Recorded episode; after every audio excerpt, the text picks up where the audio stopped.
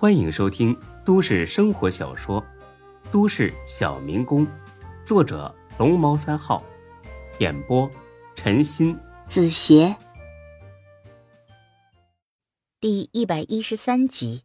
刘丹听了很是高兴，这证明孙志并没有要孤立自己的意思。哎，好好好，那我去买点好吃的。老李一听，连连推让，可孙志呢一再坚持，他也只好答应。谢了几句之后，跟着刘丹走了。他们刚走，刘永才打量着孙志，呵呵的笑了起来。孙志呢白了刘永才一眼：“你干啥呀？哼，你咋笑得这么下贱呢？哎，你看清楚啊，我不是你那位楚律师。不，孙志啊，你真他妈的是个好人啊，对吧，欢子？”哦，是，而志哥真他妈的是个大好人，哼，你俩这在夸我呢？啊，滚！他妈神经病！嘿呀，你狗咬吕洞宾呢你啊？哼，你咬吕洞宾？没事，快点回新店行不？老子花这么大价钱，请你们来耍嘴皮子的呀！哎呀，行行行，我这就走啊。哎，欢子，你今晚在这儿吧。刘丹不是回去？陪老李他两口子了吗？你在这儿帮忙盯着点哦，行。那我先走一步了啊。呃，晚上呢，咱们早点回去，陪老李喝点嘿嘿，这么大年纪了，那这回估计啊，真吓着了，陪他喝点压压惊。哼，就你他妈想的周到，我跟欢子就没这心思。你滚吧你！七点准时回家，一会儿我跟刘丹说一声，七点开饭。嘿嘿，好嘞！刘永才笑哈哈的出了门，紧接着刘月平的电话就打了过来，当然是打给李欢的。李欢也没多想，就当着孙志的面把这电话接了。一听刘月平的来意，他乐了，挂了电话。他把这事儿跟孙志说了一遍，毕竟之前孙志还觉得有点对不起李大毛，毕竟自己跟他无怨无仇的，但是。自己却一次又一次的忽悠他，让他出了不少钱。但是经过老李这件事之后，他这种内疚感一扫而光。他的想法很简单：小弟能做出这种事儿，那证明老大也不是什么好东西。别说你不知情，人家的高勇小弟多了去了，怎么就没弄出这种破事呢？这个叫刘什么平的，这就过来。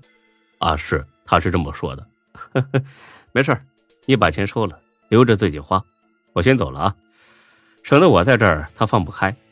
啊，别，志哥，我听他话里有话，好像不但是要找我，还有事儿要找你呢。操，找我？总不能和你当初一样，求我给他摆平什么事儿吧？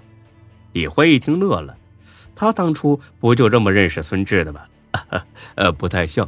我问了，他也没说。呃，就说来了再谈。要不你上楼上办公室，你等等，你看看他说的是啥事儿。那行，反正我也没啥地方去。不过我先说好了啊，你可别跟才哥似的，啥事都答应。哎，行，有事呢，我马上微信跟你说。你说咋办，我就咋办。那行，那我上去等着了啊。孙志刚上楼没五分钟，刘月平就来了。其实李欢呢和他并没啥特殊交情，就是呢以前跟着李大毛的时候在一块待的时间比较多。在李欢眼里，刘月平这个人很聪明、很机灵，但是似乎并不怎么厚道。虽然如此，李欢还是很热情的迎了上去。毕竟大家相识一场，没必要摆那些所谓的架子。哎呀，月平你来了。哈哈，欢子，好久不见！你小子这混大了，没时间跟我们这些穷哥们儿喝酒吹牛逼了。哎呦，哪里话呀，快坐下来，茶都给你沏好了。哎，客气了，兄弟。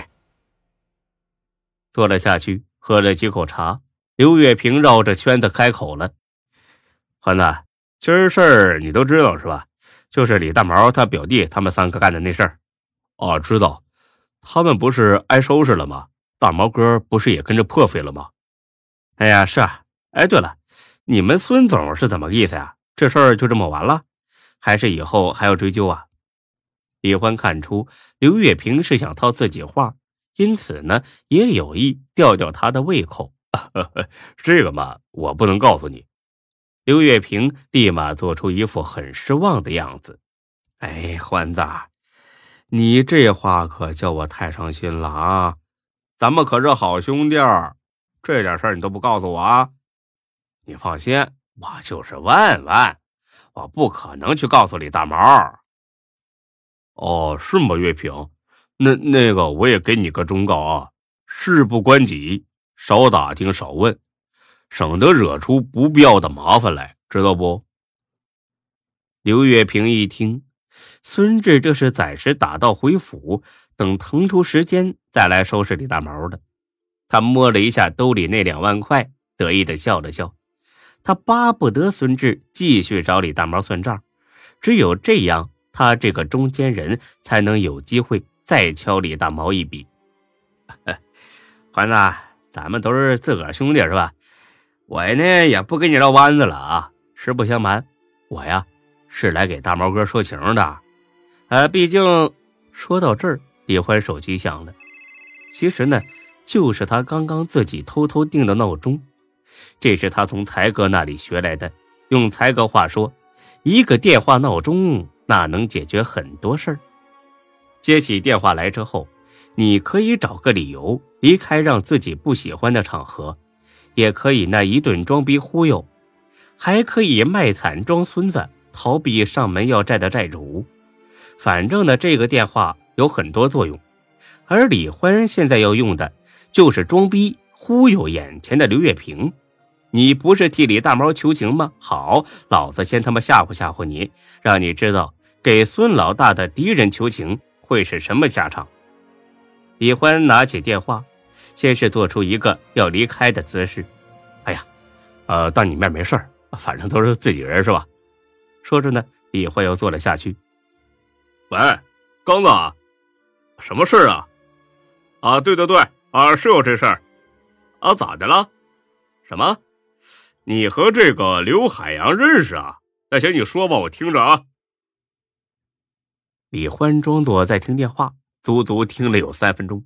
期间呢，还不停的啊啊啊表示明白了。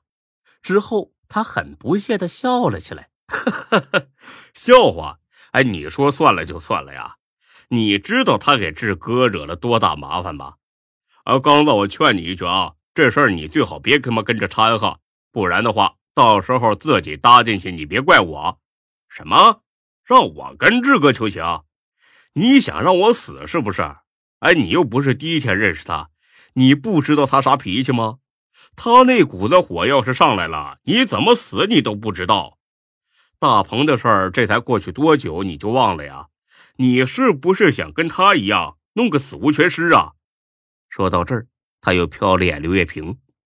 那行了，我这有朋友在这呢啊，我不跟你多说。总之呢，我就一句话啊，没你事儿，你滚远点儿，别自己找死。不然呢，你等着下去跟大鹏见面。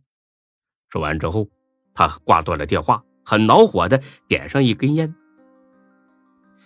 刘月平真被他给吓唬住了。听李欢这意思，这杀个人什么的，在孙志眼中那根本就是家常便饭呢。怪不得李大毛这么怕他。欢子，你跟着志哥干这么大呀？我还以为你们就是做餐饮。李欢很不屑的瞥了他一眼，餐饮。哦，啊，我们做的就是餐饮嘛，正当商人。啊，对了，你刚才说替李大毛怎么着？刘月平呢，本想掏出一万块来办成这事儿，剩下一万块自己揣起来。这会儿好了，就是兜里边揣十万，他也不敢开口。毕竟得罪孙志的是李大毛，不是他刘月平。啊，呃，没啥。我细说呀，李大毛这人呐，实在不厚道。啊，不上道，一次次呢跟咱们志哥过不去是吧？也就是你们志哥仗义，不跟他生气，那否则这小子早他妈完蛋了。哎呀，你呀可别说大毛哥了，我都快让他愁死了。要不是我一次次的在志哥面前给他求情，他他妈早喂鱼了。哎，你凑近点我告诉你个秘密啊，你可千万别往外说。刘月平一听来了精神，赶紧凑了上去。李欢神秘兮兮的开始忽悠他：“呃，你是不是一直在耀阳酒吧呀？最近是不是经常有陌生人过去玩？”刘月平压根儿没注意到这么一回事啊！再说，就算他特意留意了，那也不会察觉出什么异常，因为酒吧开门做生意。大多数客人那都是陌生人，真正的回头客那并不多。不过听李欢这么问，他还是故作精明的点了点头。啊，是啊，我也发现是有这么个情况。那个，你有没有发现有个特别火辣的妞，左手手腕纹了一朵玫瑰花，还有蝴蝶结那个？这个刘月平就更不可能发现了。因为啊，这女人呢，完全就是李欢凭空捏造出来的。好在刘月平还没傻到什么话都敢接的程度，他摇了摇头。本集播讲完毕，谢谢您的收听，欢迎关注主播更多作品。